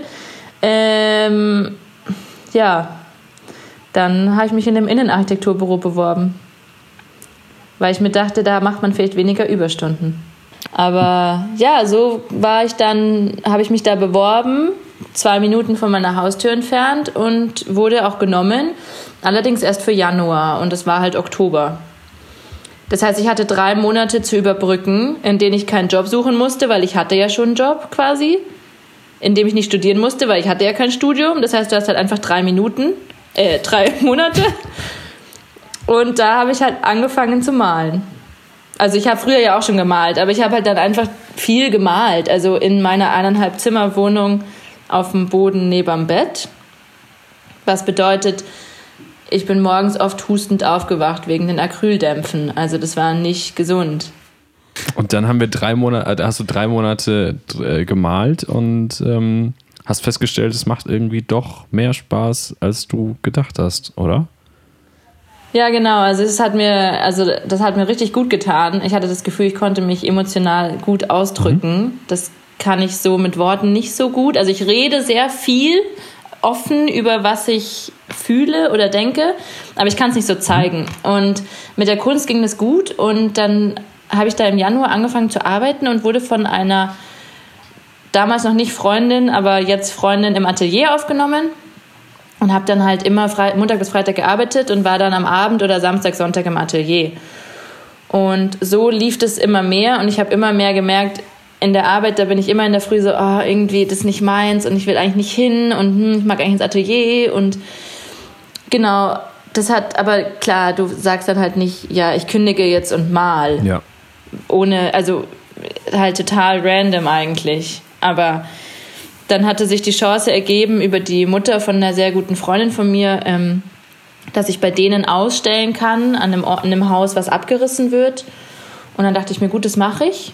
Und ähm, habe dann meinen Job gekündigt, tatsächlich. ähm, nachdem ich, also meine Mutter war das schon sehr offen. Mein Vater war, musste ich erst noch so ein bisschen überzeugen. Der ist aber jetzt mein allergrößter Fan. ähm, und ja, hatte dann den Job gekündigt, habe dann dort ausgestellt und habe halt nichts unversucht gelassen, weil ich halt auch so ein 0 oder 100 Mensch bin. Und ich dachte, wenn ich jetzt da schon ausstelle, dann setze ich halt auch alles dran, also mit Pressearbeit, ähm, Social Media. So habe ich dann irgendwann mir auch ein Dings da gemacht. Wie heißt das? You äh, Instagram. YouTube-Account auf Instagram. Genau, Account. Ja. ein Instagram-Account. Beschreibung verlinkt. Genau, es ist verlinkt. Und ähm, ja, genau, hatte dann noch einen riesen Artikel in der SZ, also der war über eine halbe Seite, da kam dann noch ein Fotograf und ja, da bin ich dann so reingestolpert und habe gemerkt, das ist, das macht mich so glücklich und viel lieber reiße ich mir den Arsch auf für was, was mich glücklich macht, was mir was bringt. Also was bringen im Sinne von, das ist ja auch so eine Sache, ja, was bringt einem was? Was mich halt einfach äh, ja, halt mir gut tut und mir Spaß macht und ich das Gefühl habe, ich lebe dafür und mache das gerne. Und ja, das mache ich jetzt immer noch. Mhm. Also. Du hast gerade gesagt, dass du deine Emotionen in der Kunst besser ausdrücken kannst. Ähm, wie gehst du denn das an? Ist es so, dass du so in der Früh aufstehst und sehr wütend bist und dann einfach Farben rumklatscht? Oder, oder, hast, du, oder hast du so einen, so einen Hintergrundgedanken, wo du sagst, okay. Das wäre ich, ich stelle mir gerade vor, wie dann so, wenn du wie so ein Schlafzimmer hast und du nur dein Bett drin hast und gegenüber hast du so eine, so eine weiße, so eine, so eine Rolle quasi, so eine Papierrolle und neben deinem Bett hast du Farben. So das erste, was du in der Früh machst, erstmal so Emotionen rauslassen und wirfst die Farben gegenüber an die Wand oder so. Nee, aber also wie machst du das? Ist das dann quasi so, dass du dir ja. so einen Hintergrundgedanken hast, wie, ich weiß nicht, keine Ahnung, rot ist jetzt Aggression und ich weiß nicht, grün ist Hoffnung. Gut, dass du kein Künstler geworden bist. Ja, ich, ich weiß es ja nicht, deswegen frage ich ja. Also, ich muss ganz ehrlich sagen, bei der Kunst und beim Künst, bei jedem Künstler ist es so, dass es ja jeder tickt komplett anders. Also, was für mich jetzt, so wie ich es jetzt erzählen werde, passt, kann für andere einfach sagen, so, hä, gar nicht. Aber ähm, bei mir ist es auf jeden Fall so, dass ich ein sehr, eigentlich sehr organisierter Mensch bin. Ich bin super strukturiert und ich brauche eine gewisse Sicherheit und auf der gleichen Seite brauche ich enorm viel Spontanität und Freiheit. Also Unabhängigkeit ist so gefühlt das Wichtigste für mich. Das stimmt jetzt nicht das Wichtigste, aber es ist mir sehr, ich brauche das einfach sehr in meinem Leben auf verschiedenen Arten und ich, ich zerdenke sehr, sehr viel. Sehr viel, viel zu viel. Und in der Kunst ist mein Kopf aus. Also ich mache mir tatsächlich überhaupt keinen Kopf, was ich jetzt wie ausdrücke. Und das ist auch was, warum zum Beispiel momentan es für mich so schwer ist zu malen mit Corona, weil wenn du keinen Input hast, ist es sehr, sehr schwer, einen Output zu liefern. Und ich male nicht aus dem Kopf heraus, sondern ich male quasi aus so von tief drinnen. Also ich mache mir keine Gedanken, was ich jetzt mal, sondern nehmen wir das Beispiel, ich habe angefangen mit sehr viel Wasserlandschaften von oben und war davor ja unfassbar viel am Wasser. Ich meine, ich war auf Hawaii und auf einem Containerschiff. Ähm, da, wenn ich im Atelier gemalt habe, war das nicht so, dass ich da saß und mir gedacht habe, so, heute malst du Wasser. Wir brauchen verschiedene Blautöne und Beige, sondern automatisch rein von der Inten, in, Intuition habe ich mir diese Farben gegriffen und quasi so, das klingt so poetisch, aber so aus dem Inneren hast du quasi gemalt. Und ich merke das jetzt, weil natürlich meine ersten Bilder waren Wasserbilder und viele kennen mich über die Wasserbilder. Und jetzt momentan habe ich nicht so viele, weil die entweder alle schon verkauft sind oder ich halt gerade keine neuen habe. Und dann komm, bekomme ich oft die Frage, ja, machst du bald wieder Wasserbilder? Und ich versuche es wirklich. Aber es ist super schwer, vom, also für mich aus dem Kopf zu malen, weil ich mal wirklich aus dem, was ich fühle und was ich gesehen habe und was ich gelebt habe. Und ich bin halt gerade nicht am Meer. Also es ist wirklich nicht so einfach. Und deswegen ist für mich, wie ich das dann meine, mit ich male aus den Emotionen heraus, weniger ein, ich spüre jetzt, ich bin wütend und verwende jetzt die und die Farbe, sondern also es ist nicht so ein bewusster Prozess, es ist nicht so ein bewusstes, so bin ich, das mache ich jetzt, sondern automatisch durch das, wie ich bin, entsteht etwas. Also Direktweiterleitung in, in die Hände. Ja. Mhm. Genau, ja. Erkennen das die Leute dann auch wieder, mit denen du über deine Kunst sprichst? Also kommt dann ein Kunde und sagt, ah ja, okay, ähm, ich, ich fühle es voll, was du da gefühlt hast und dann sagst du auch so, ja, mh, doch, genau, der hat recht. Nee, gar nicht. Also ähm, irgendwie enttäuschend. Die, die also was ich sehr. ich finde super, dass jede Kunstfrage, die ich stelle, einfach mit nee. gar nicht beantwortet wird. Das ist sehr gut, Felix. Das ist, das, das ist auch gar nicht böse nein, gemeint. Nein, nein, das ist sehr gut. ähm, son, ja, also die spüren, also ist es schon so, dass sie immer sagen, ja, also wenn jemand jetzt vor einem Bild steht, nehmen wir mal normale Situation, also normal, Ausstellung, alle Leute können durch die Gegend rennen und man kann sich anschauen und was trinken und fertig. Weil davon lebt die Kunst auch, von diesem Austausch, Alkohol. dem sozialen Austausch. Nein, aber keine Ahnung, dieses Jahr. Und es ist schon so, dass die dann vor den Bildern stehen und halt sagen, oh, ich spüre das richtig, das tut so gut, das zu sehen und so. Und ähm, jeder hat irgendwo aufgrund von gewissen Umgebungen schon Erinnerungen geschaffen oder Emotionen gespürt. Und jeder hat irgendwo was gespürt, äh, erlebt und wenn er davor steht, dann sagt er, oh, das erinnert mich total wie, wo ich unter der Welle durchgetaucht bin oder keine Ahnung, was man halt alles hört.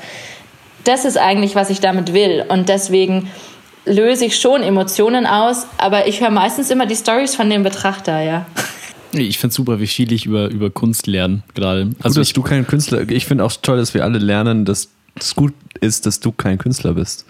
Nee, ich finde es einfach, das, das, Witzige ist halt irgendwie, ich, es ist halt einfach ein Themenbereich, mit dem ich mich persönlich und privat jetzt irgendwie halt noch gar nicht so auseinandergesetzt habe. Ähm, und ich finde, in anderen Kunstrichtungen ist es irgendwie relativ, also in der Musik zum Beispiel, weiß nicht, fällt es mir persönlich jetzt einfach leichter zu, zu interpretieren und zu verstehen, was dahinter steht. So. Das liegt aber, glaube ich, generell auch an der, wie mit Kunst umgegangen wird. Also ich muss sagen, es ist ja, es wird ja auch nicht leicht gemacht, einen Zugang zur Kunst zu bekommen. Also wie soll man eine normale Beziehung zur Kunst aufbauen, wenn irgendwie Kunst so einen Stellenwert hat, wo gefühlt jeder Künstler, den du wo anschauen kannst, schon tot ist? Also ja, das ja. soll jetzt gar keine Wertung sein, aber das ist automatisch, es ist sehr, sehr schwer, so eine Beziehung und eine, oder eine emotionale Bindung zu etwas herzustellen, was so trocken vermittelt wird. Weil Kunst ist eigentlich überhaupt gar nicht trocken. Kunst ist super ähm, subjektiv natürlich auch, klar. Also es gibt sicher Leute, die bei mir sagen, Alter, was machst du da? Das ist Kindergartenkunst. Und genauso gibt es Leute, die unfassbar ähm, bekannt sind und erfolgreich, wo am Ende ein weißes Blatt ist und ein schwarzer Strich drauf wo ich persönlich sagen würde, so, okay, kann ich gar nichts mit anfangen. Aber es gibt vielleicht Menschen, die finden das halt richtig cool. Und vielleicht ist das in der Kunstszene super erfolgsversprechend. Ich weiß es nicht. Aber das ist nämlich das andere. Eigentlich ist die Kunstszene so komplex, dass es, ist, es gibt keine Regeln. Es gibt absolut keine Regeln. Also deswegen ist es, glaube ich, auch so schwierig, so greifbar zu machen. Du hast noch äh, einen Satz gesagt im Vorgespräch, der da lautet, eigentlich müsstest du Marketing studieren als Künstler. Ähm, also es geht schon auch ein bisschen darum, so das zu verkaufen, was man macht, auch wenn jeder so interpretieren kann, was er, was er möchte, aber du musst es schon irgendwie auch verkaufen können, oder? Ja, also als Künstler bist du eigentlich halt, du bist eine Marke. Also und wenn du, du kannst noch so gut sein, wenn du dich selber nicht verkaufen kannst, wird nie jemand erfahren, dass du gut bist. Also das, man muss natürlich auch sehen, wenn du jetzt Kunst als Vollzeitjob machst, also wie, wie ich es jetzt mache, du musst ja davon auch leben. Also ich habe genauso äh, eine Miete zu zahlen, Rechnungen zu zahlen. Ähm, ich habe Materialkosten und ich lebe genauso wie jeder andere auch. Nur dass ich nicht am Ende des Monats, wenn man zum Beispiel angestellt ist, immer die gleiche Summe auf meinem Konto habe, sondern ich muss halt dafür aktiv wirklich und es ist jetzt auch wieder keine Wertung, weil das passiert ja dann auch schnell, ähm, aktiv rausgehen und was dafür tun. Weil wenn ich einfach hier sitze und nichts mache, dann wird wahrscheinlich auch nichts passieren und der Kontostand wird nur eher weniger und nicht höher. Und ähm, es ist aber sehr, sehr schwierig, wenn du eigentlich von diesem Marketingzeug keine Ahnung hast. Weil ich bin damit, also ich habe das in der Schule nicht gelernt und ich habe es auch im Studium nicht gelernt und ich habe es eigentlich nirgendwo gelernt. Ich, da sind wir wieder bei Google. Also ich bringe mir tatsächlich alles selber bei. Wenn ich irgendwie mir denke, okay, klar, ich habe auch einen Menschenverstand und ich weiß, es gibt Zeitungen und Radiosender und TV und wie erreichst du musst halt überlegen, wie erreichst du schnell viele Menschen – aber auf einer qualitativen Ebene und so, dass du dich halt selber nicht verstellen musst, weil das packe ich halt gar nicht. Ich bin gar kein Mittelpunktmensch, also ich stehe nicht gerne im Mittelpunkt und mir ist Aufmerksamkeit oft viel zu viel. Und deswegen ist dieses Marketing-Ding auch sehr schwierig, weil am Ende musst du dich verkaufen. Im Vorgespräch hast du noch einen ganz tollen Satz gesagt. Ähm, ich habe eigentlich gar keine Ahnung, was ich tue. Hast du, hast, du, hast du Angst, dass das vielleicht auch mal andere Leute merken? hast du Angst aufzufliegen? nee, das, es gibt ja diese Ängste, gerade bei, bei Kreativen, die, die, also ich meine, es ist ja jetzt, also ich würde mich schwer tun, wenn ich Bilder malen würde, auch wenn ich das jetzt überhaupt nicht vergleichen möchte, aber es ist ja nicht wirklich messbar, so, so wie wir jetzt ja schon gerade das besprochen haben. Ähm, und deswegen kann man die Qualität auch schwer beurteilen oder vielleicht kann man es überhaupt nicht beurteilen. Ähm, und dann würde sich für mich die Frage aufwerfen, hey, ähm, ja, vielleicht, vielleicht bin ich hier gerade, vielleicht kostet dieses Bild, was ich hier gerade verkaufe, vielleicht ist das das gar nicht wert und vielleicht, äh, vielleicht, vielleicht merkt das irgendwann jemand und dann habe ich ein Problem. Okay, also zwei Sachen, die mir wichtig wären, und zwar diese, die Preisfindung. Das ist nämlich auch was in der Gesellschaft, sobald Dinge kreativ sind, ist es am besten einfach umsonst. Aber man sieht ja, man sieht halt da ein Bild, so, cool. Und du siehst aber nicht, wie viel Zeit drin steckt. Also, wie viele Stunden du dran sitzt. Immer vergleichbar mit jemandem, der was anderes arbeitet, der pro Stunde eine gewisse Summe kriegt.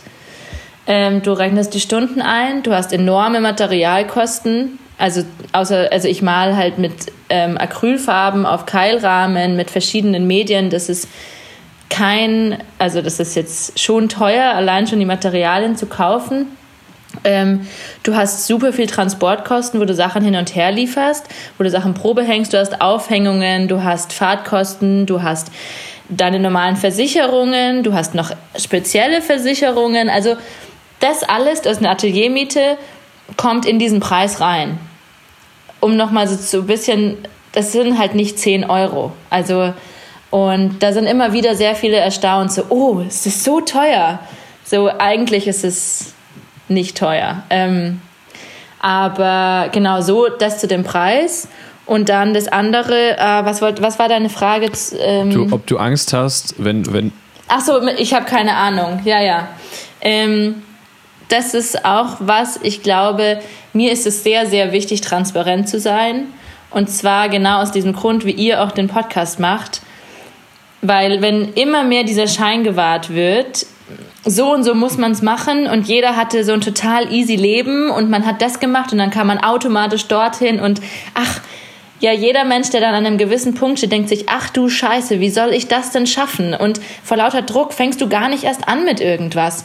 Und wenn aber jeder ein bisschen mehr auch über seine Misserfolge reden würde, die jeder hat, auch wenn niemand darüber redet, aber dann würde einfach auch ein Druck ein bisschen weiter rauskommen, also äh, weniger werden. Und deswegen ist es für mich schon so, dass ich natürlich weiß, ich sollte ein gewisses Bild wahren und ein gewisse, ähm, gewisses Auftreten haben. Aber mir ist es halt super wichtig, dass ich einfach mir selbst treu bin und mir ist super wichtig zu sagen, nee, so ist es nicht. Also es ist ganz oft, dass ich da sitze und mir denke, ich habe keine Ahnung, was ich hier mache. Ich muss das jetzt testen und es kann halt voll schief gehen, aber ich habe genau deswegen, weil ja niemand drüber redet, woher soll ich es wissen? Also allein im Kunstbereich, da, du kannst googeln, was du willst, du wirst niemals eine Antwort finden, weil niemand drüber redet. Es ist wie so ein, ja, es ist fürchterlich. Mm, ich glaube, ich mache die letzte Frage jetzt. Fabi legt sein Mikro schon weg. Äh, wir haben vorhin schon über tote Künstler geredet, über deren Bilder man immer noch spricht und die man anschaut. Ist es auch so dein Ziel irgendwie, dass du mh, mm, als Person und dass deine Bilder auch irgendwann so einen, einen Nachwert haben, sage ich mal, darüber hinaus, als dass sie nur halt von jemandem angeschaut werden und dann wird gesagt, okay, ja, ähm, das habe ich damals gekauft und das war echt schön und ähm, das Bild gefällt mir auch noch. Tatsächlich ähm, möchte ich, dass, die, dass ich noch lebe, während sie wirklich einen hohen Wert haben. Also ich habe tatsächlich wirklich, ich sage sehr viel tatsächlich und wirklich, aber... Tatsächlich. wirklich. ähm, ich habe sehr hohe Ansprüche an mich. Also ähm, und selbst wenn ich jetzt die zwei Jahre, also ich bin selbstständig seit 2019 Juli, jetzt haben wir ähm, April 2021 das sind zwei Jahre ungefähr, von denen eineinhalb Jahre Corona sind. Und dafür, wenn ich mir selber mal diese Anerkennung gebe, was ich selten tue, habe ich unfassbar viel erreicht. Also es ging so krass bergauf ähm, mit der Kunst, wie, also das ist eigentlich, das höre ich von sehr vielen, auch die Kuratoren sind oder so, sagen, das ist schon ein gutes Zeichen. Aber ich sage halt trotzdem immer, ja, nee, das ist noch nicht gut und ist viel zu schlecht. Aber mit diesem Anspruch, so, so gehe ich auch eigentlich meine Zukunft an. Also ich möchte eigentlich schon, in, je schneller, desto besser, in ähm, renommierten Galerien oder Museen hängen und einfach eine gewisse Message dahinter haben, ohne selber mich zu verlieren. Also wirklich dem treu bleiben, was mir wichtig ist und diese Message dadurch vermitteln, aber nicht, wenn ich erst tot bin. Nee, nee, ich nicht erst, wenn ich tot bin, sondern halt noch, wenn ich lebe. Also, ja.